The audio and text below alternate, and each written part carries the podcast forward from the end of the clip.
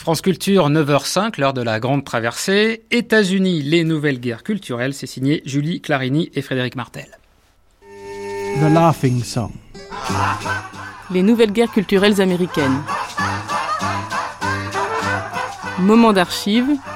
La désertion du rêve américain, second volet, les hippies. Sur fond de baby-boom et de guerre froide, le non-conformisme des beatniks, poignée de jeunes artistes rebelles, s'étend dans les années 1960 jusqu'à devenir le mode de vie d'une jeunesse qui refuse de se reconnaître dans l'Amérique blanche et raciste et dans son idéal de consommation. En août 1963, un acteur de la célèbre comédie musicale Hair, qui met en scène le refus de la guerre du Vietnam, est interrogé au journal de 13 heures de France Inter. Il est exactement 13 heures.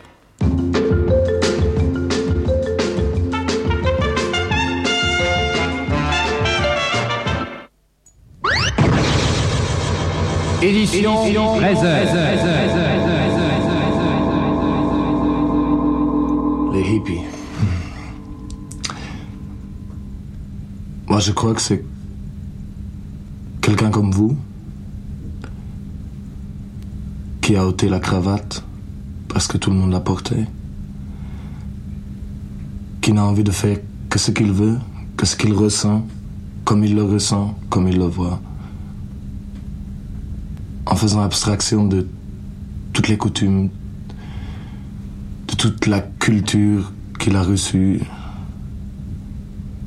C'est quelqu'un de vrai, c'est tout.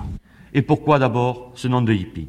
André Rimaillot, octobre 68. D'origine aussi incontrôlable que le terme beatnik, le mot hippie dériverait de l'adjectif ep dans le coup, créé avant la Seconde Guerre mondiale par les fanatiques du Jitterbug. Ep devint ensuite hip, donnant au passage un substantif, hipster, signifiant un gars à la page, autour des années 50, après lesquelles il tomba en désuétude. L'usage de la drogue le ramena alors à la surface de l'actualité. Dans les fourgons de la drogue, un autre mot surgissait qui allait faire fortune, et surtout la fortune des chemisiers et des fabricants de posters, le mot de psychédélie.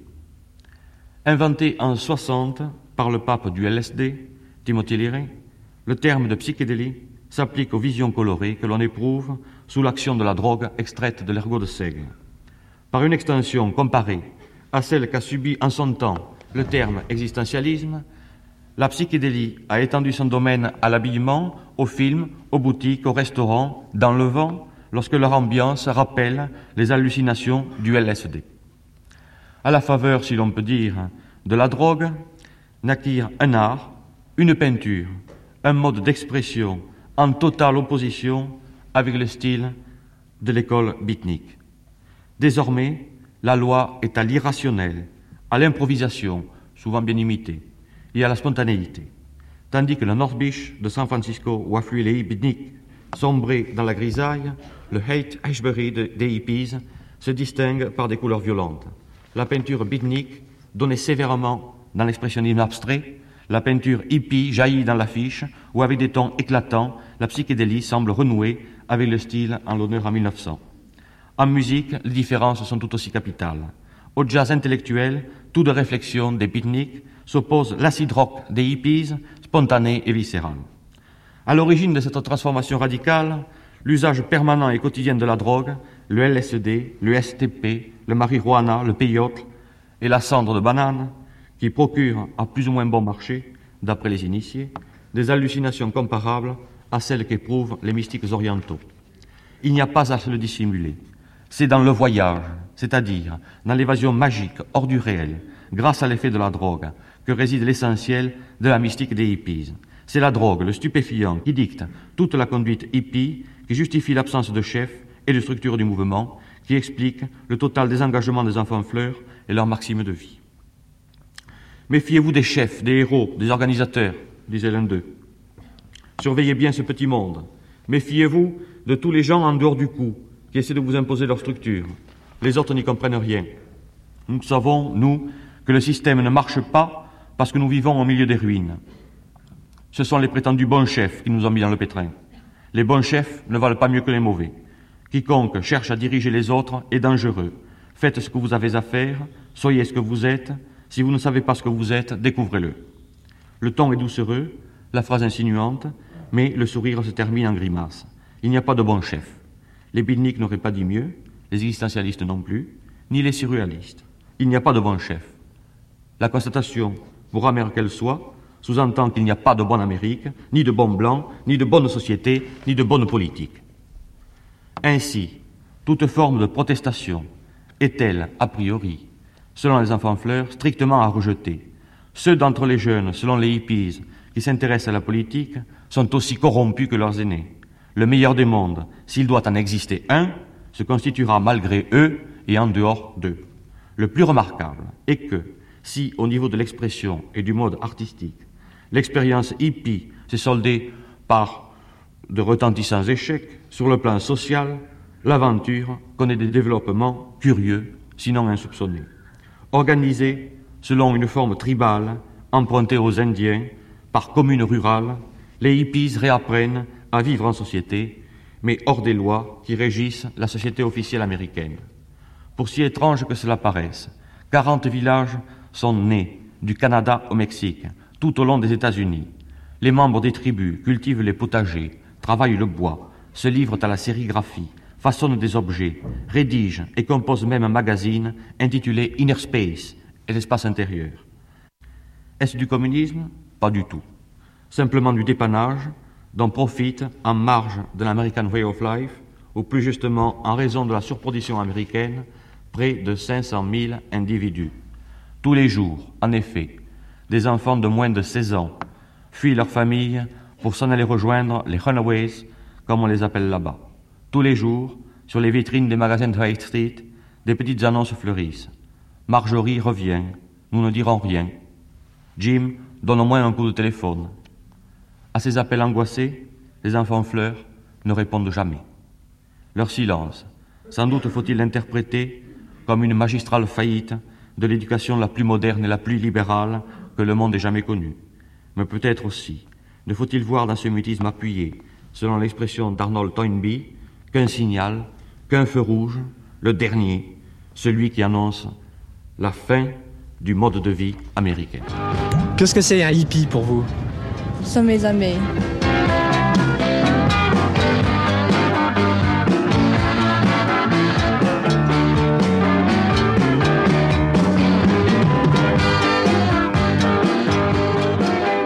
Interactualité, 23 août 1963.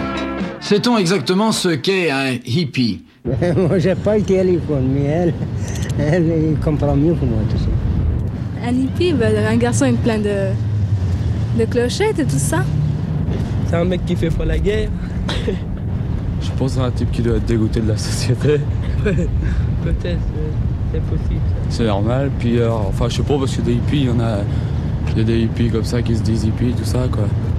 Parce qu'en fait, euh, je sais pas moi personnellement, enfin je sais pas, je trouve que c'est des types, euh, la plupart ils, ils, ils ont aucun souci matériel quoi normalement. Non, les Non, hippies, ce sont des jeunes qui vivent euh, selon leur goût, indépendants. Et pour cette raison, ils se, se coiffent n'importe comment et s'habillent n'importe comment. Enfin, très excentriques. Le mot hippie ne veut plus dire tout à fait grand-chose aux États-Unis. C'est un peu dépassé, en ce sens que les hippies, maintenant, ce sont les, les gens riches qui, lorsqu'ils ont un peu de temps, s'habillent avec des vêtements style hippie, mais des vêtements très chers. Les hippies, euh, au départ, c'était des gens très pacifiques, ne sachant pas tellement bien ce qu'ils voulaient. Maintenant, ils savent très bien ce qu'ils veulent. Ils sont très radicaux, mais pas radicaux dans le sens euh, d'un parti politique en France. Ils sont radicaux dans ce sens qu'ils veulent des, transformations tout de suite. Et les hippies, maintenant, sont devenus un mouvement pratiquement politique sous le nom de yippies, qui s'écrit Y-I-D-P-I-E-S au pluriel.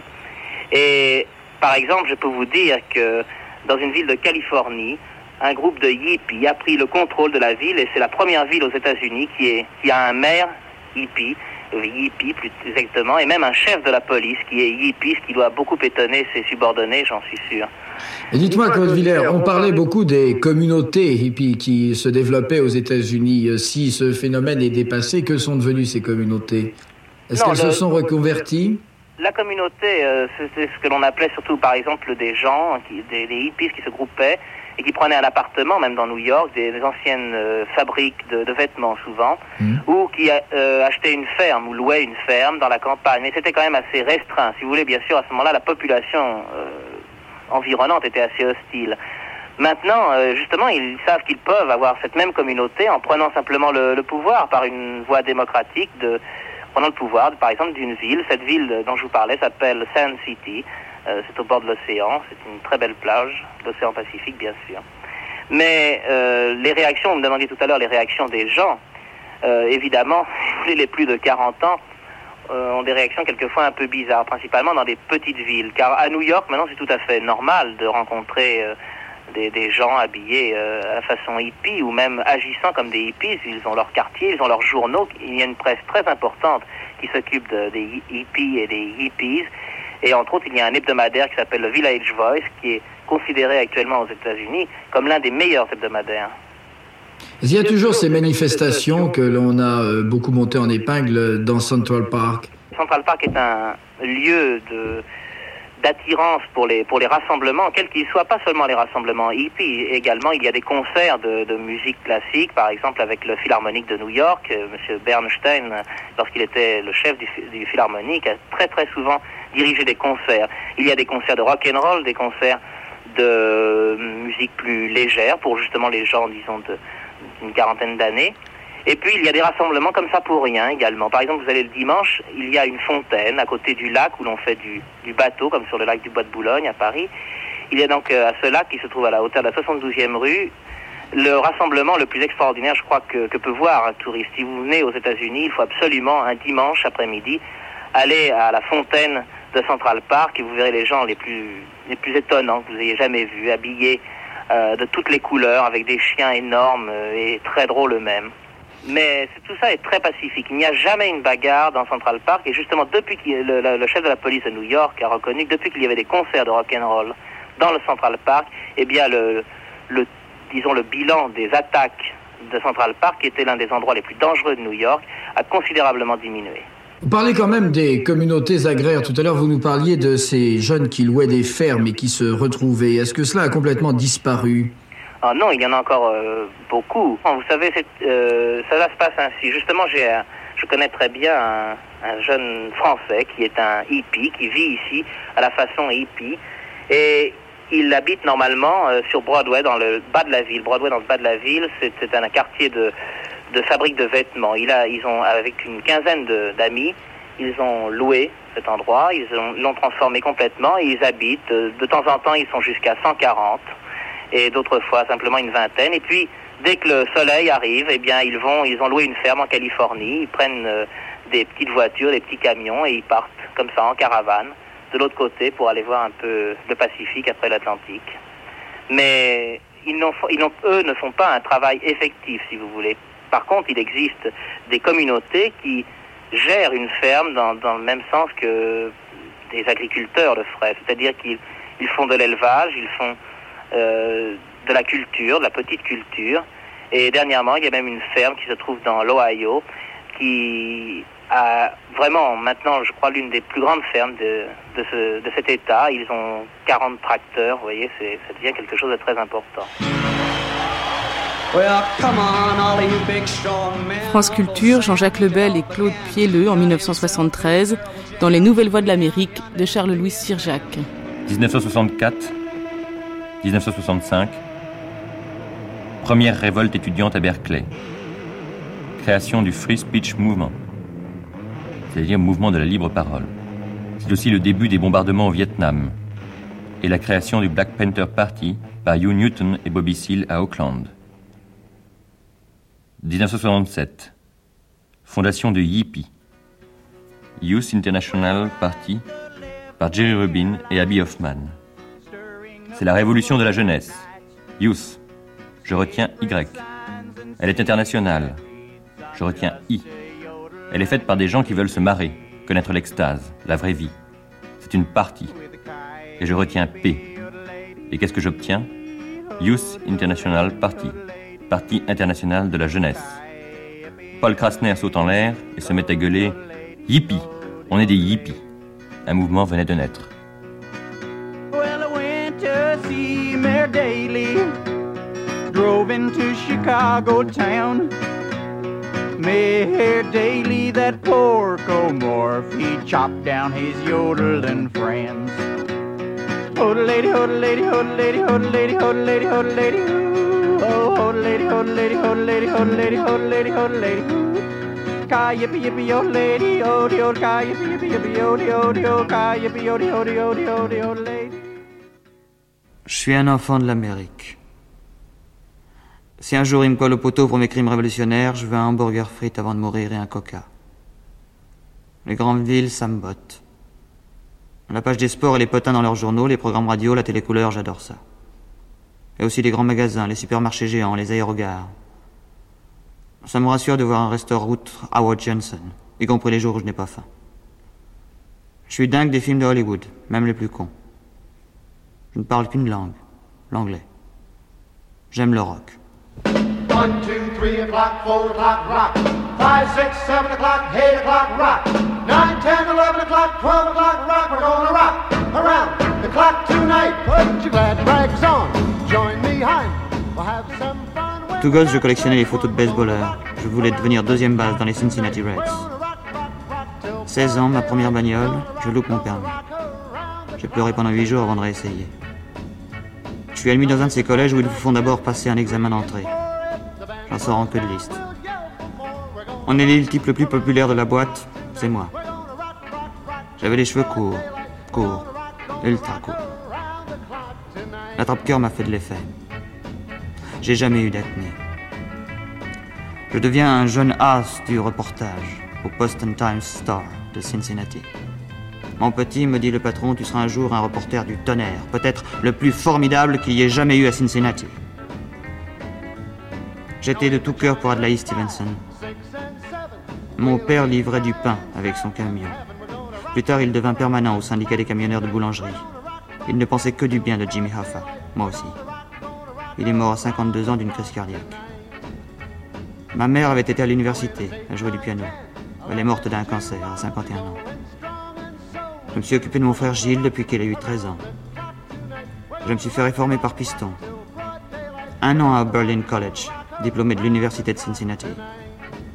Je passe un an et demi en Israël et me fais inscrire à Berkeley. J'ai tout plaqué. J'ai plaqué la race blanche et la nation américaine. J'aime vivre sans entrave. J'aime la défense. De complet veston, de cravate, je n'en ai plus jamais porté. Tout pour la révolution. Je suis un hippie. Je suis un orphelin de l'Amérique. Around the clock tonight. We're gonna rock, rock, rock till broad daylight. We're gonna rock, gonna rock around the clock tonight. 1, 2, 3 o'clock, 4 o'clock, rock. Une action hippie.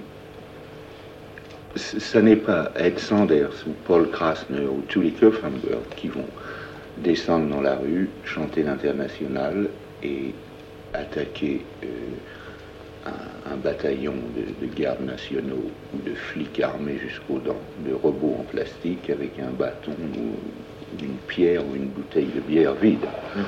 Une action hippie, c'est trois, trois militants à Paris euh, vont devant l'ambassade américaine ou l'American Express et brûlent un drapeau américain euh, pour protester contre la guerre du Vietnam. Bon. Le napalm se vend comme le Coca-Cola aussi bien. C'est une action, euh, c'est une action peut-être, euh, enfin, bon, il brûle un drapeau américain, bon. Mais ce qui est important, c'est qu'une fois que le flash télévisé arrive et que le robot de CBS dit que trois gauchistes, trois affreux gauchistes français ont brûlé un drapeau américain, il y a 50 connards d'extrême droite à Boston, ou à Philadelphia, ou à Baltimore, qui achètent tous les drapeaux français chez Macy's et, qui les brûlent. Bon. C'est là où ça commence à devenir intéressant. Où ça commence à devenir intéressant, c'est par exemple comme euh, l'humour, le terrorisme burlesque de Berkeley, où euh, ce qu'on faisait à San Francisco.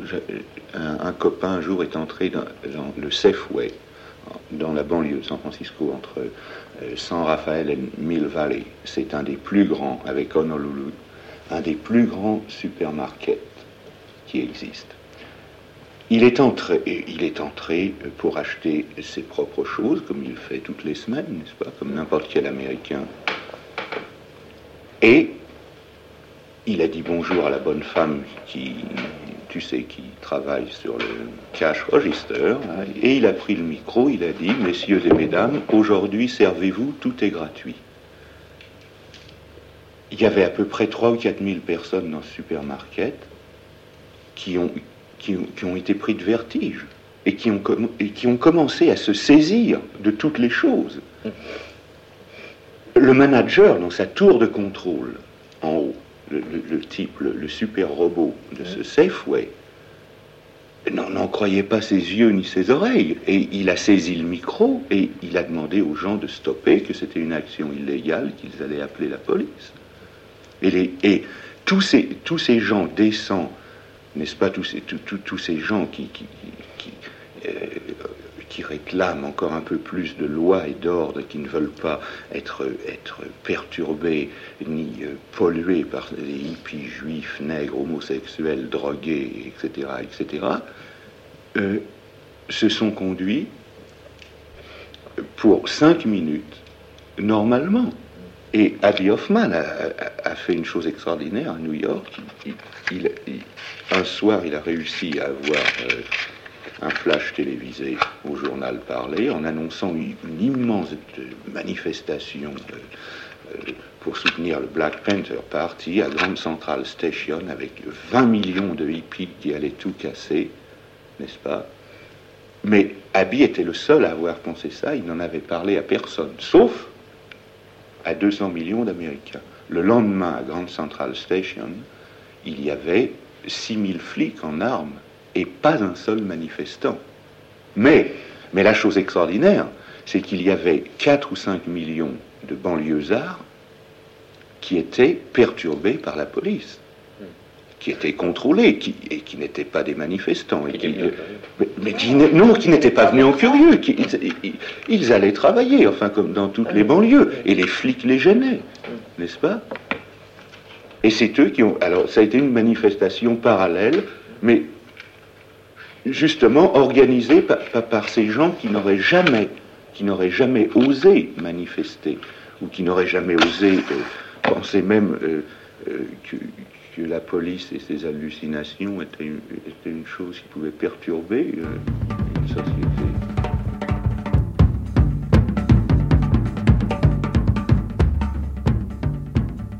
Avril 1968. Assassinat de Martin Luther King. Révolte des étudiants à Columbia. Au mois d'août, convention démocrate à Chicago.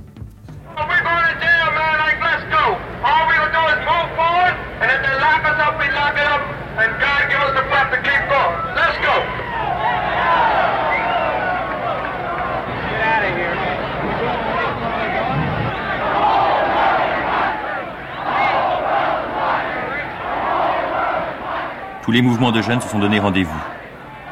Yippie règle la mise en scène, envoyant des plans d'émeute aux renseignements généraux. Jerry Rubin raconte. Quel flot d'émotions devait affluer jusqu'à la tête molle de Daley, couché dans son lit, à la lecture de ses récits d'orgie, de pillage de masse, de smoking et de LSD versés dans les canalisations. À la fin, il flippa à mort. Il concéda la victoire aux hippies cinq mois avant que la bataille de la Convention eût seulement commencé. Il se pointa à la télé pour déclarer J'ai conféré ce matin avec le préfet de police de Chicago. J'ai insisté très fermement pour qu'il fasse immédiatement passer une circulaire signée de son nom, donnant la consigne d'abattre sans sommation tout incendiaire ou toute personne armée d'un cocktail Molotov, parce qu'on doit considérer ces gens comme des assassins en puissance, et de tirer également, de sorte à la blesser ou à l'estropier, sur toute personne surprise à piller un magasin. Abattre sans sommation, blesser, estropier.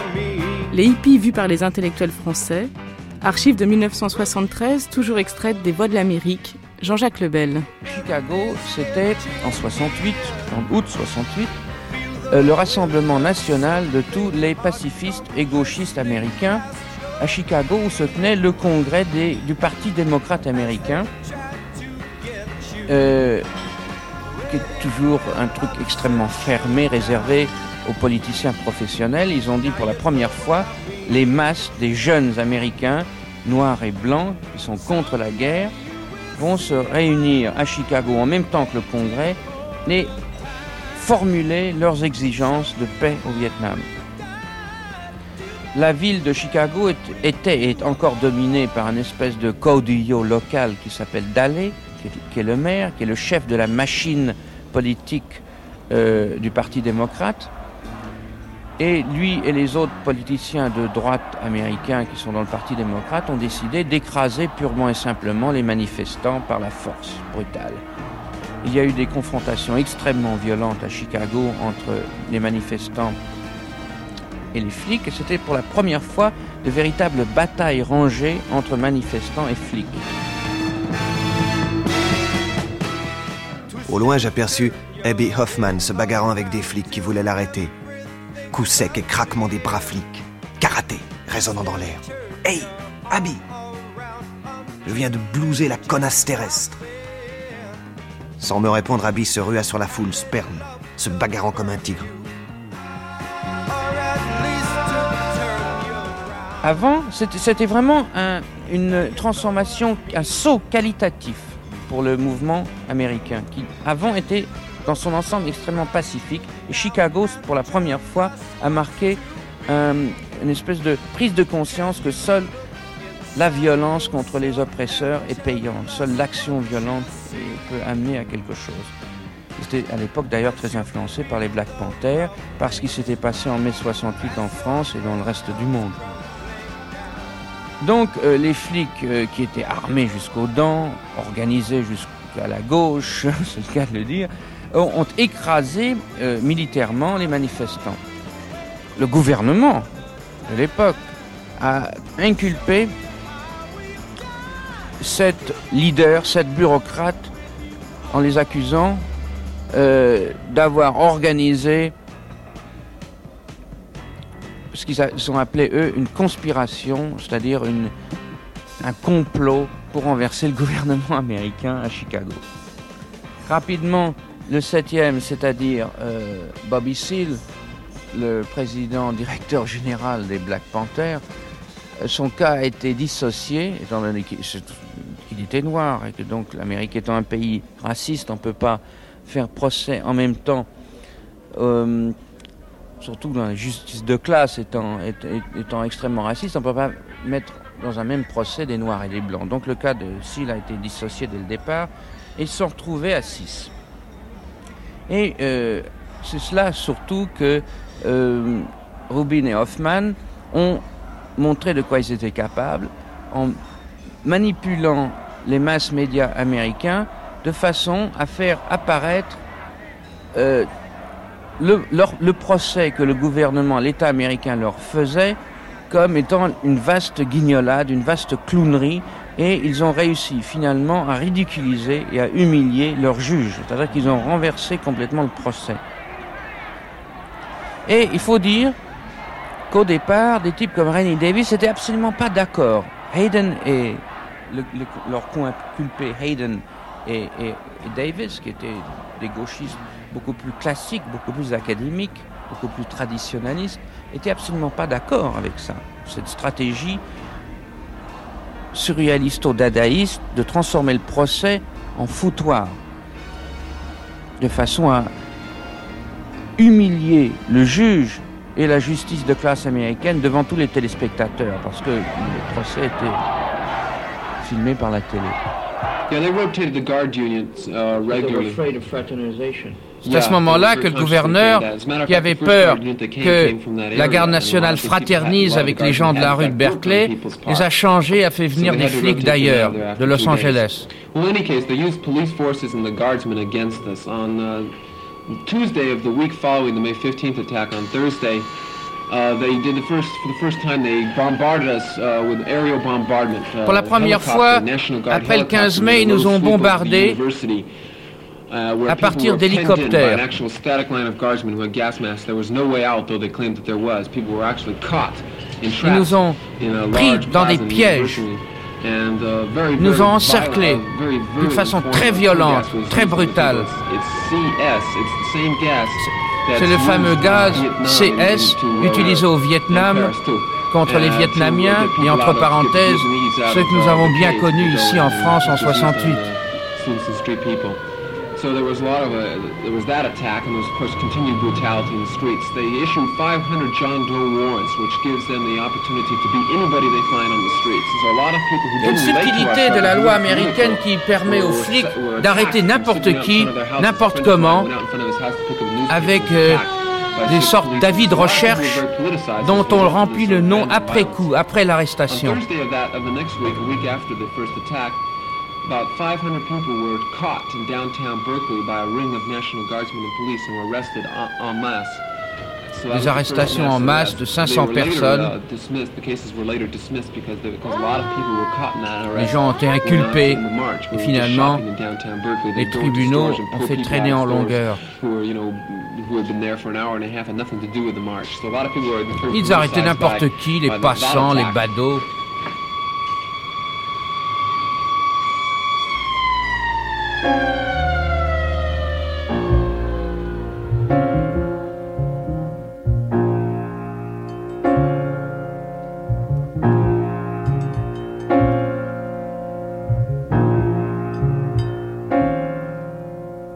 Les mouvements révolutionnaires, on peut le constater aujourd'hui, n'ont donné naissance à rien. Les groupes se sont divisés en autant de fractions que de leaders se sont imposés. Oui, l'échec de Yippie. C'est pas seulement l'échec de Yippie, c'est l'échec du mouvement révolutionnaire américain dans son ensemble. Euh, je crois que c'est des copines du MLF américain qui ont euh, les premières mis le doigt au centre. Euh, elles ont inventé d'ailleurs ce- un mot pour qualifier ça, l'élitisme.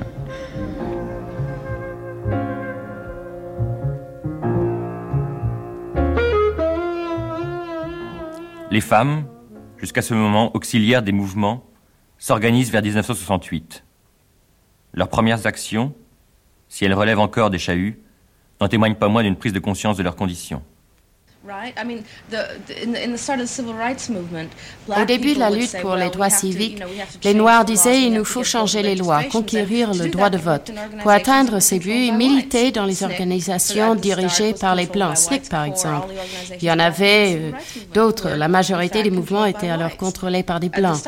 Puis ils se sont rendus compte qu'il leur fallait leur propre mouvement, luttant pour leur identité, pour leur culture. Ce n'est qu'à partir de cette prise de conscience qu'il y avait eu des mouvements révolutionnaires comme les Black Panthers. Pour le Women's Lib, il y a eu aussi une même évolution. Au début, les femmes se sont jointes au mouvement, espérant créer un nouveau mode de vie, une nouvelle société. Elles s'attendaient à ce qu'on les traite pas comme dans un système capitaliste, mais en tant qu'êtres humains. Malheureusement, ça s'est pas passé comme ça. Il y a eu donc le Women's Lib. Il y avait un trop grand décalage entre les idéaux révolutionnaires et la mise en pratique de ceux-ci.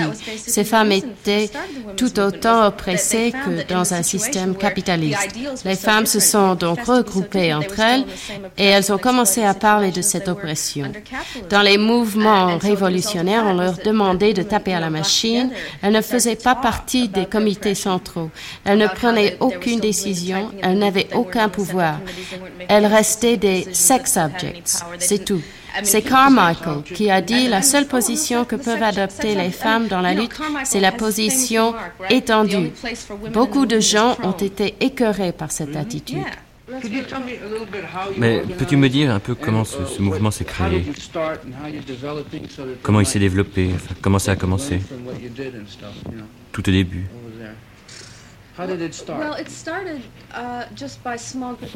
Tout au début, c'était surtout des petits groupes de femmes qui discutaient entre elles.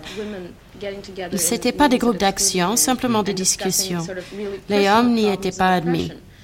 On y parlait surtout de problèmes personnels, d'oppression individuelle, dans le mariage par exemple, ou au travail.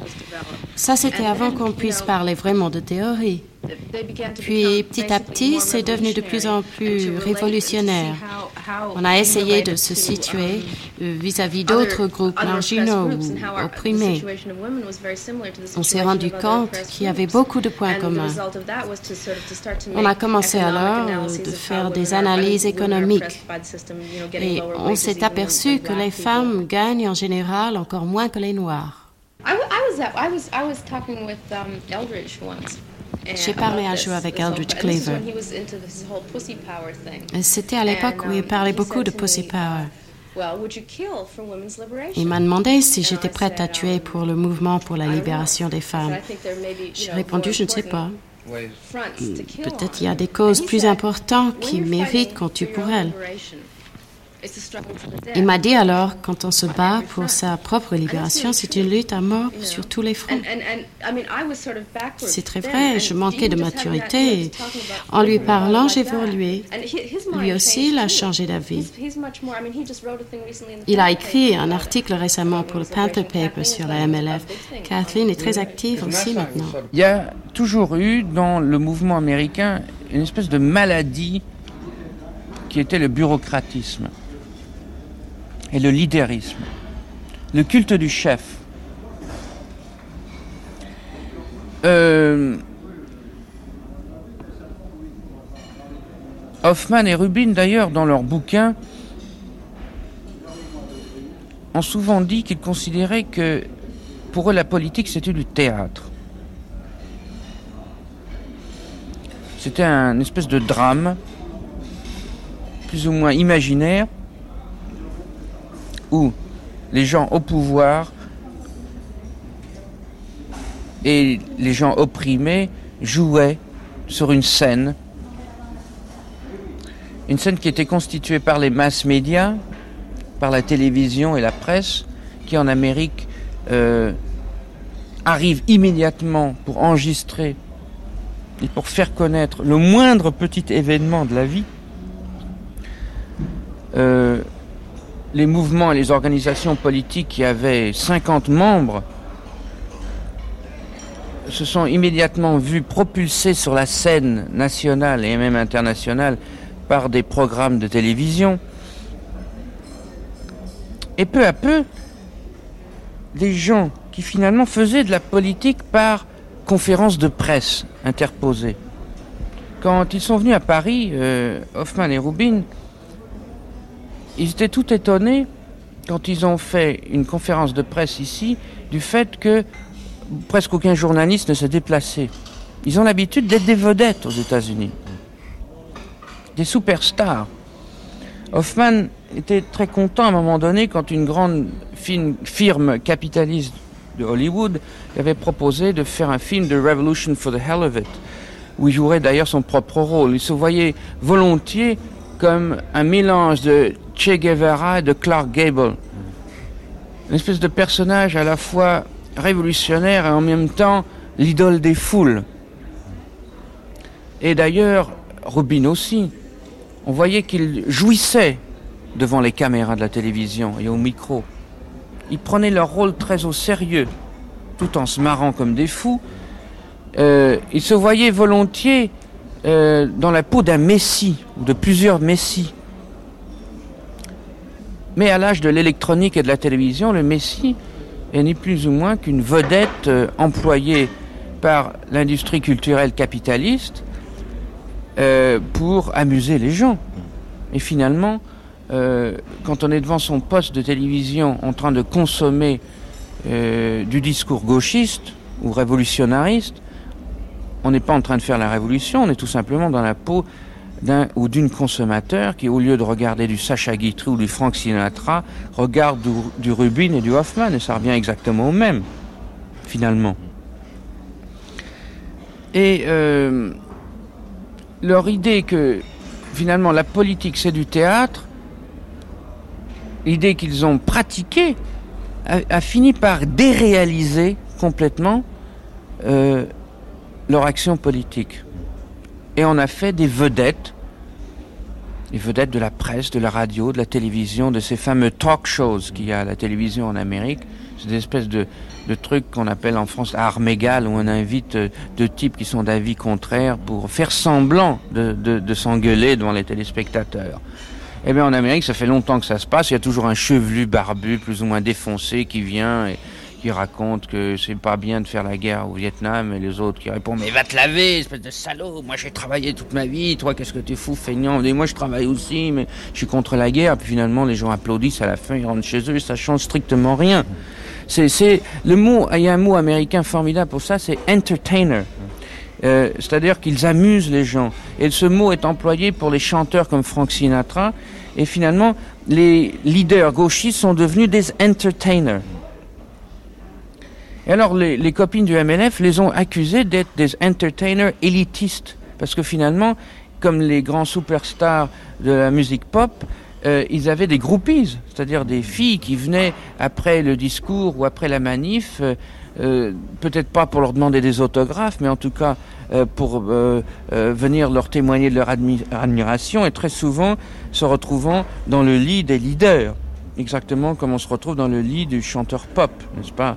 Il y, a eu un phénomène de groupies autour de, des leaders qui était absolument dominé par le chauvinisme mâle et la phallocratie.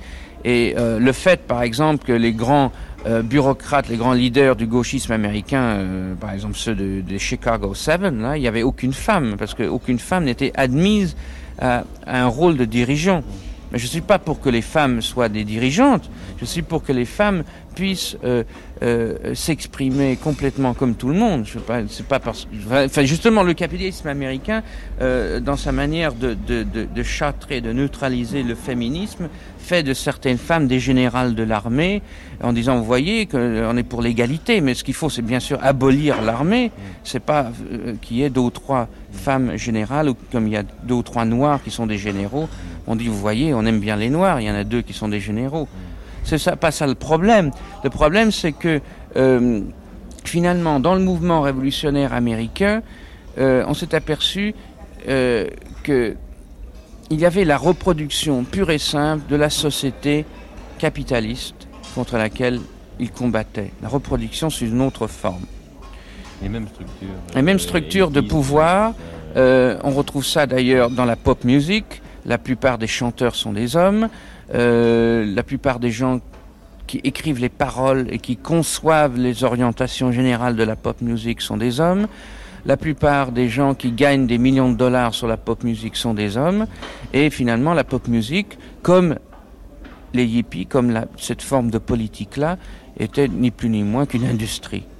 Une industrie qui rapporte aux industriels énormément d'argent.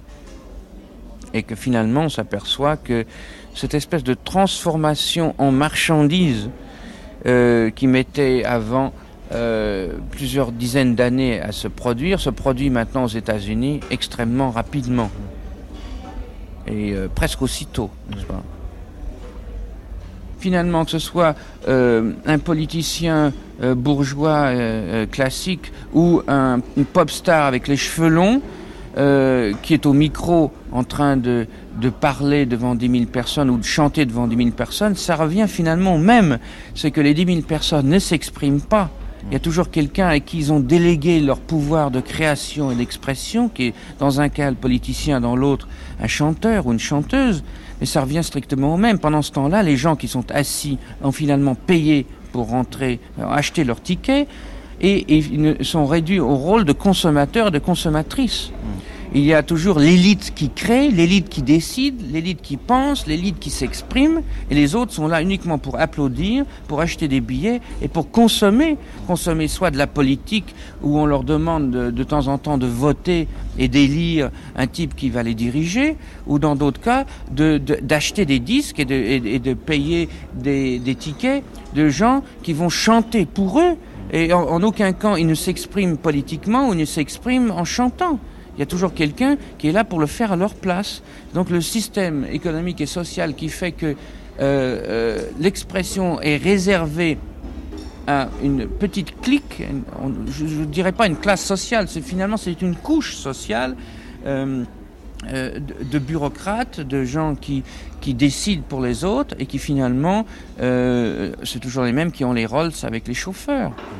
C'est pas par hasard si les chanteurs pop qui ont du succès se baladent comme les ministres en, en bagnole avec des chauffeurs en Rolls. C'est pareil. Euh, c'est le capitalisme qui transforme tout en marchandise, y compris euh, les gens qui chantent des chansons euh, contre le pouvoir, on en, fait un objet de consommation. Enfin, Mais il y en a quand même qui s'en sont, sont, tirés. Oui, il y a des types qui s'en sont tirés donc par un suicide plus ou moins conscient, par l'overdose, comme Janis Joplin, Jimi Hendrix, Jim Morrison et bien d'autres. Il y en a d'autres qui s'en tirent comme Rubin et Hoffman en laissant tout tomber. Euh, Rubin maintenant fait du yoga à Berkeley. Euh, Hoffman euh, s'occupe de sa femme et de son gosse. Rennie Davis est devenu un mystique débile. Tom Hayden s'est marié avec Jane Fonda. Euh, je veux dire, voilà ce que ça devient, les vedettes du gauchisme. Euh, c'est pas très brillant. Give me an F! Give me a U! Give me a C! Give me a K! What's that spell? What's that spell?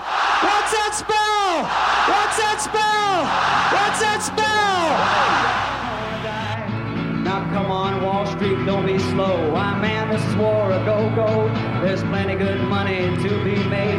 Supplying the army with the tools of the trade. Just open pray. Les hippies, extrait de l'émission Courant alternatif court-circuit du 28 mai 1974.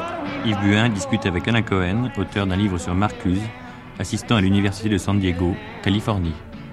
Tu sais, en France, on fait courir des rumeurs assez alarmantes, comme toujours, sur le, la situation euh, actuelle du mouvement. Par exemple, on dit que les gens sont complètement dépolitisés, qu'ils s'adonnent à la drogue ou à des projets extrêmement spécieux, ou bien encore qu'ils sont devenus tous mystiques, et en particulier les pires, c'est-à-dire les adeptes de Jésus, etc. Qu'est-ce que tu peux nous dire là-dessus?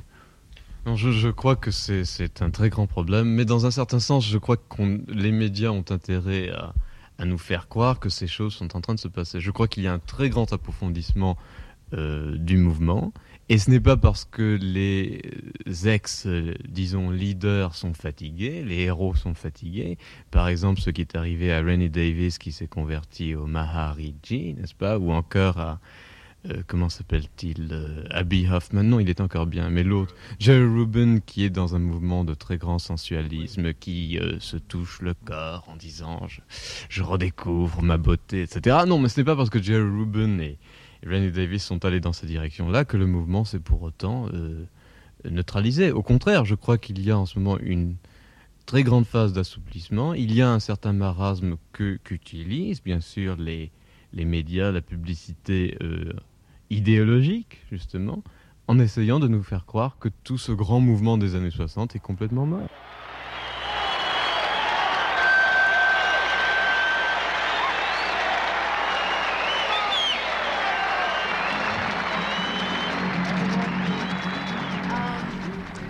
Stella J'ai l'impression que le mouvement des années 60 a démontré au peuple la corruption, la profondeur de cette corruption. et jusqu'où le gouvernement irait pour euh, détruire les forces du changement, du renouveau.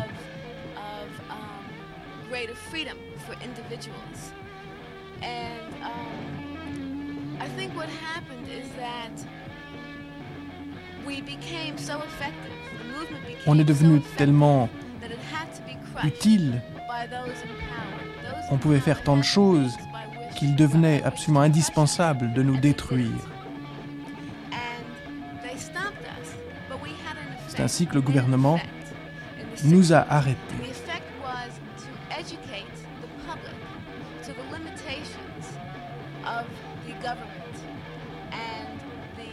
Nous avions démontré au peuple les limites de l'action gouvernementale. Nous avions démontré au peuple quel était le vrai visage de la société capitaliste. Si Jerry allait maintenant dans une université américaine et refaisait la même chose que durant les années 60, il ne le pourrait pas.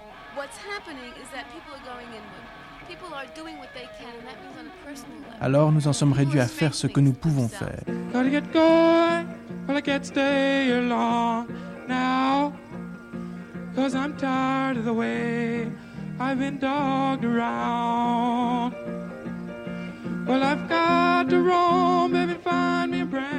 Dos Passos distinguait toujours deux Amériques.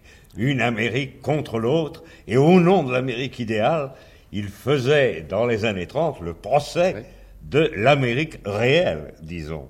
Et je crois qu'effectivement, n'est-ce pas, ce n'est pas du tout faire preuve d'anti-américanisme, mais absolument pas, que de jeter un regard critique sur l'ensemble de ce qu'il faut appeler l'expérience américaine, parce que l'Amérique, c'est une expérience qui n'en est pas du tout à son point définitif, qui est une expérience qui se continue, et dans la mesure où nous sommes un certain nombre à aimer, à, très profondément d'ailleurs, des quantités d'aspects de ce peuple américain, euh, nous sommes amenés à préférer une Amérique démystifiée, une Amérique réelle avec l'état qu'elle peut avoir, avec les dangers que vous signaliez et que présente son évolution, à une Amérique pour prospectus, à une Amérique, euh, disons, présentée comme une espèce de modèle, pour employer le mot exact, et Dieu sait que même parmi les esprits sérieux, enfin, un certain nombre d'intellectuels français, avec beaucoup de conviction, nous ont dit et ont écrit l'Amérique est un modèle révolutionnaire. Euh, c'est une thèse que pour ma part, euh, je ne partage pas du tout. Alors, je crois très profondément que, effectivement, il y a ce fameux décalage entre le rêve et l'histoire, entre l'image idéale et l'image réelle.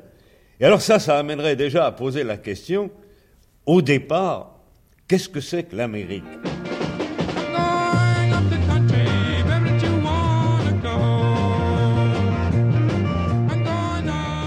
C'était l'universitaire Georges Albert Astre dans l'Histoire d'Amérique, diffusé le 27 juillet 1976 sur France Culture. Vous avez également entendu des extraits des entretiens de Bayonne du 30 octobre 1968 avec André Rimaillot, des Voix de l'Amérique diffusées le 23 juin 1973 et de Courant alternatif court-circuit du 28 mai 1974.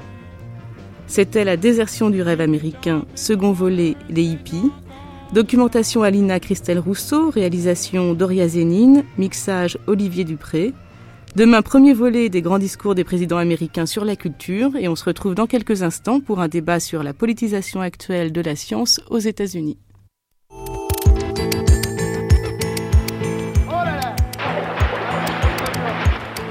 allez voir le style. Et ça. Mais qu'est-ce que vous faites là? Allez, tout le monde à la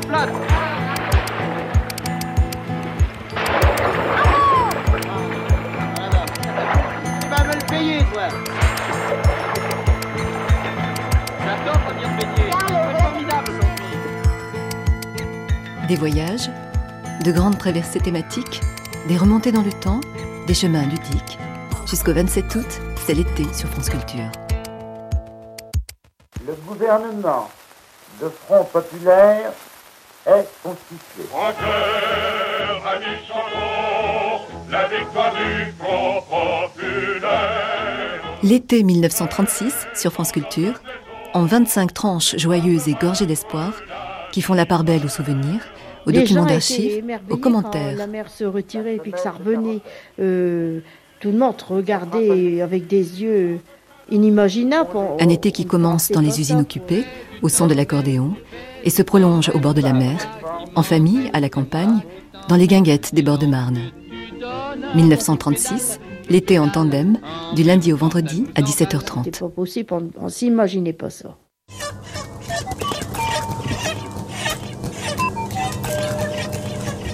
Elles assument leurs choix, leurs doutes, leurs victoires, leurs utopies. Elles nous les font partager.